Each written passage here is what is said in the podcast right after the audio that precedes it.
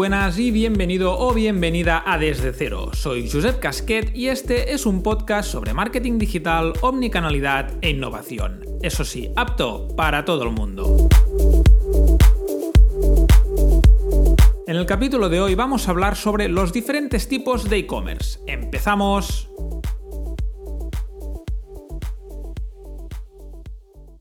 Bueno, ya que un año más nos han crujido a Publi sobre el Black Friday, creo que es un buen momento para iniciar una serie sobre el comercio online.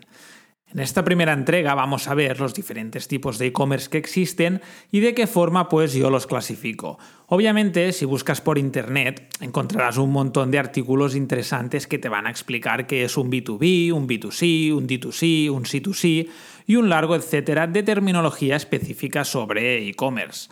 No obstante, en este capítulo, como bien indica el nombre y finalidad de este podcast, lo vamos a ver de una forma más simple y adaptada al lenguaje común. Ok, pues, al lío. En primer lugar, debemos entender que existen dos grandes familias de e-commerce, los que son puramente digitales, llamados por ejemplo pure players o e-tailers, y los que no son puramente digitales, por ejemplo, las extensiones online de otras tiendas pues que ya están vendiendo de forma física, como puede ser Carrefour o Zara. Entonces, dentro de los 100% digitales, ¿con qué nos podemos encontrar?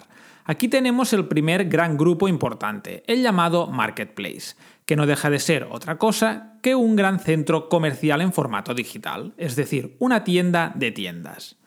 Y actúan como escaparate o altavoz para el vendedor, ya que en ningún momento es el marketplace quien compra el producto al vendedor para después venderlo, sino que es el marketplace que vende su espacio para que el vendedor pueda vender su producto dentro del marketplace. Aquí el responsable de facturación, stock, logística, política de pricing, contenido, siempre es el vendedor, nunca el marketplace. Sí que es verdad que pueden existir ciertos condicionantes o excepciones dependiendo del marketplace en el que estamos vendiendo nuestro producto. Como te estarás imaginando, pues, el gran ejemplo sería Amazon. Y esta es la razón por la cual podemos encontrar un mismo producto vendido por diferentes vendedores a diferentes precios.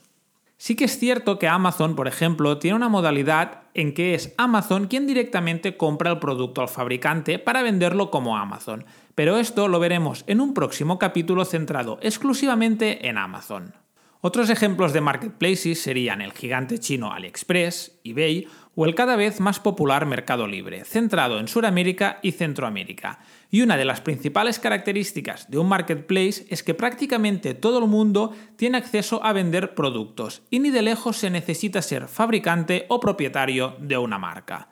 Esto sería pues la definición de los marketplaces generalistas o multiproducto, es decir, en los que podemos encontrar muchas categorías de productos. Pero también hemos de ser conscientes de que existen marketplaces verticales, centrados en un tipo de producto, servicio o sector.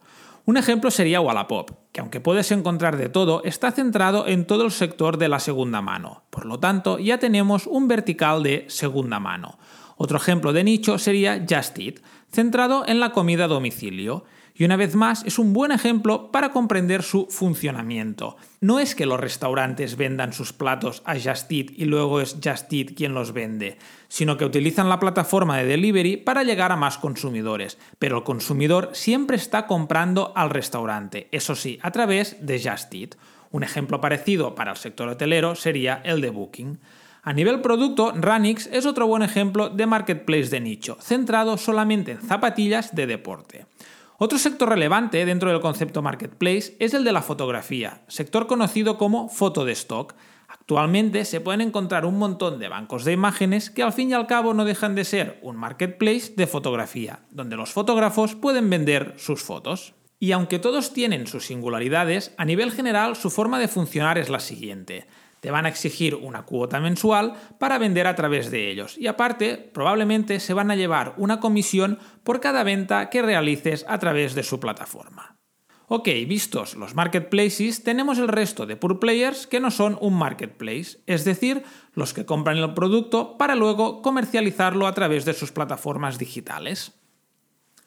Un ejemplo sería el supermercado online, como Ulabox en España u Ocado en el Reino Unido, que no dejan de ser un super como lo es pues Carrefour, pero que solamente vende a través de Internet.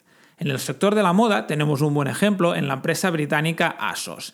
Y debo decir que es un modelo de e-commerce que está muy sujeto a la realidad de cada sector. Y con esto me refiero en que en diferentes casos puede ser complicado hacer rentable este modelo de e-commerce. También vemos como algunas están dando el paso a la inversa, ¿no? Es decir, están dando el salto también al mundo offline, como el caso de Fashionalia. Y finalmente nos quedarían las extensiones online de las tiendas físicas como el supermercado del corte inglés o el e-commerce de Zara, que no tienen mucho secreto más allá de las singularidades del propio canal digital. Aquí el gran reto está sobre todo en términos logísticos y de rentabilidad. Otro modelo que sí que tiene algo más de secreto es el de los e-commerce de los propios fabricantes, en que gracias al entorno digital tienen la oportunidad de vender directamente al consumidor final sin pasar por intermediarios.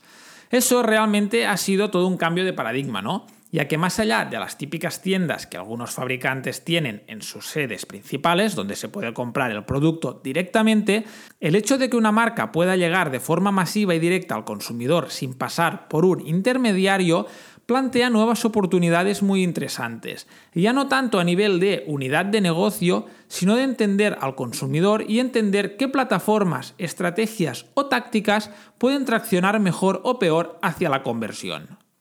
En gran consumo, por ejemplo, hay un gran hándicap logístico, ya que no es rentable vender una unidad de cerveza o un solo brick de leche. Al final, este tipo de producto, para que sea rentable o al menos que una venta no genere pérdidas, se debe vender en packs grandes. Lo que ya puede condicionar de por sí su venta. De momento, este tipo de producto tiene su gran rotación en los hipermercados, supermercados o tiendas de barrio. Aún así, siempre habrá una parte de consumidores que van a comprar estos packs y estos nos pueden servir como muestra para testar. Un ejemplo claro es testar con ellos antes de empezar una gran campaña digital. Imagínate que hacemos una campaña en Instagram a todos los que han comprado en los últimos seis meses.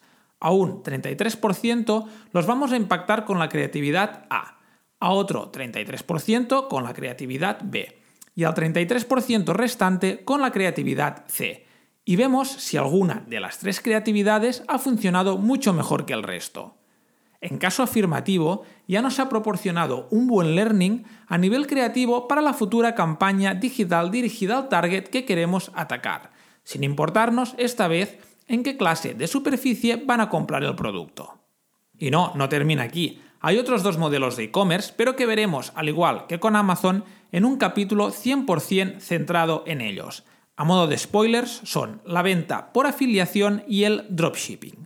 Pero de momento lo dejamos aquí. Gracias por escucharme. Recuerda que me puedes encontrar en Instagram en arroba Josep Casquet y hasta la próxima.